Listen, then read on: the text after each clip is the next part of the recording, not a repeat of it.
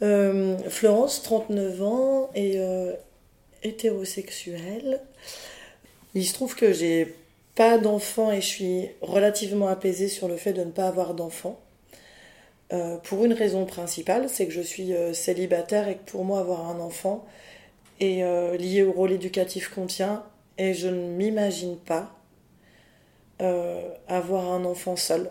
Par contre, je, évidemment, il n'y a aucun jugement sur les mères célibataires et, et, ce qui se passe pour elles mais c'est pas comme ça que j'imagine moi ma maternité. Et, euh, aussi, il y a plusieurs facteurs qui font que je n'ai pas eu d'enfant et je pense que j'en aurai pas. Euh, bon, après, on sait jamais ce que veut dire la vie.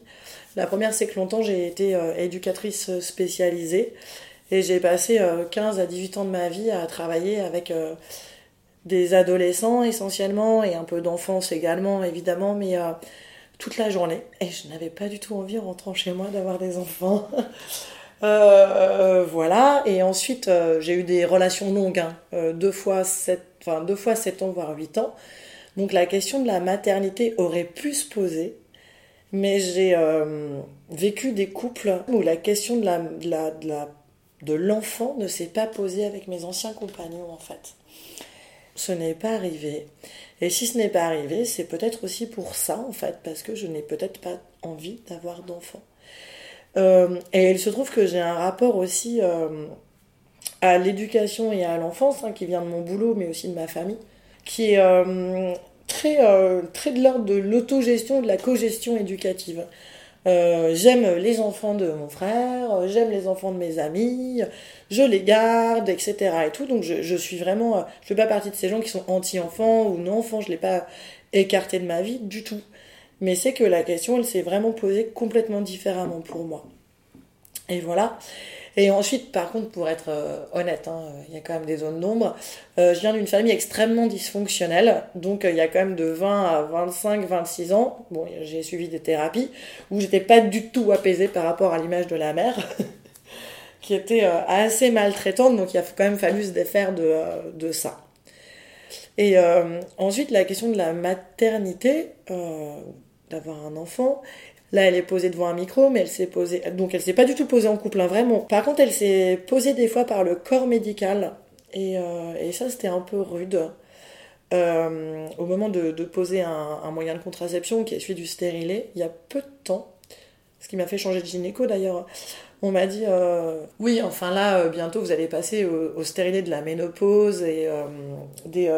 j'ai plus le mot, je m'en excuse, mais de ceux qui n'ont pas eu d'enfants, j'ai plus le mot technique, ça doit être un oubli d'ailleurs.